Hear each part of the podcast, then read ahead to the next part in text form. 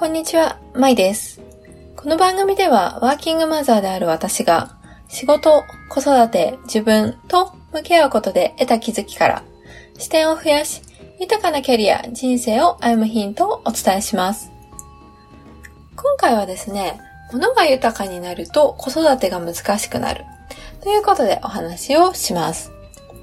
先日ですね、カウンセリングのこの世界では結構有名な方で、河合駿先生という方の、えっ、ー、と、著書の中に心の処方箋というものがありまして、で、その本からちょっと印象に残った部分を今日は皆さんに共有したいなというふうに思っています。で、この本の中でまさしくお題でさせていただいている、ものが豊かになると子育てが難しくなるという、その本の中の、まあ、目次の中に書かれていたことで、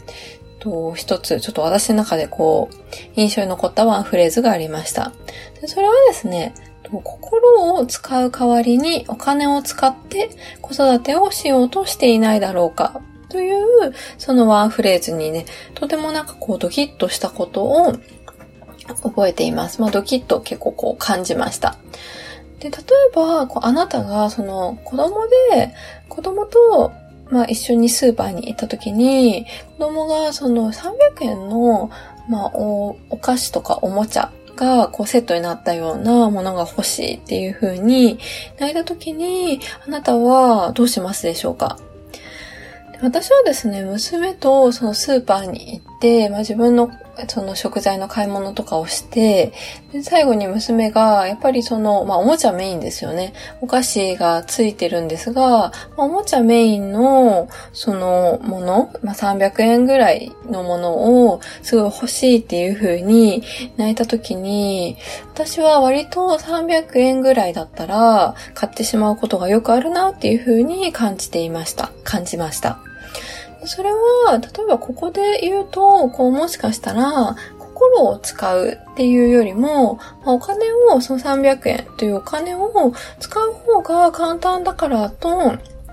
潜在意識の中では思っているのかもしれない。だから、その300円のおもちゃを、その娘が欲しいっていう風にもう泣いて泣いて泣きやめた時は買ってしまうっていうことがあるのかもしれないなっていう風に感じました。で、この本の中には、もう一つ印象的なフレーズがあって、それは、その子供のものを欲しがる気持ちがわかり、で、それを買うお金を十分に持っていながら、それを買わないためには相当な心のエネルギーを使わねばならない。とも書いてあります。で、ああ、これは、本当に、うん、そうだなっていうふうに思っていて、例えば先ほどのスーパーでの300円の例だと、まあ、300円でその泣きわめいてる娘を落ち着かせてそのコミュニケーションを取るためには、多分私自身のもその相当な心のエネルギーがいるはずだなっていうふうに感じたのです。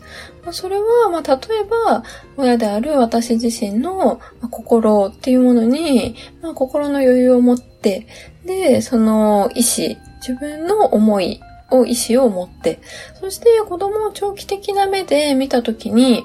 子供にとって本当はどちらが良いのかっていうのを考え、そしてダメっていうふうに押さえつけるのじゃなくて、子供の気持ちや、まあ、思いを理解しながらも、私の思いも伝えつつ、そして子供にもその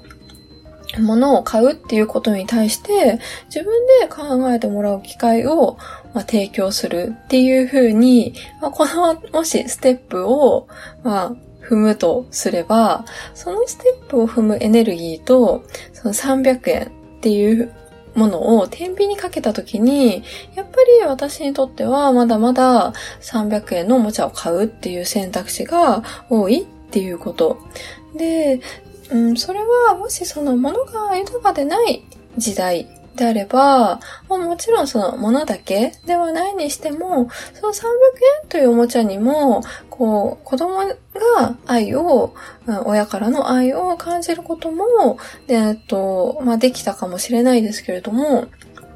この川早先生が、まあ、書いている、その物が豊かになるっていうような、今その物が豊かになって、その簡単に手に入る時代っていうものにおいては、やっぱり物だけではその子供が愛を察するってことは前よりも少なくなっているのかもしれないなっていうふうに感じています。まあ、それは昔ももちろん物だけではなかったにしても、やっぱり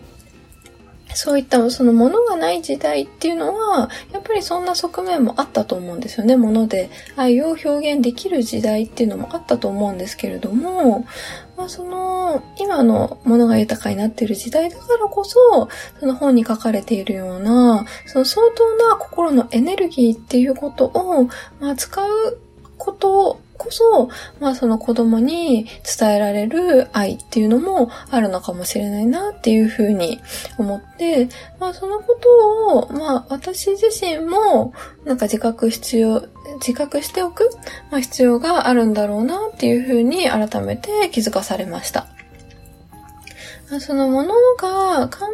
単にもし手に入りすぎているからこそ、そのこう私たちっていうのは人との関係もすぐに手に入るものっていう風に錯覚しやすくなることもあるかもしれないっていう風にも感じています。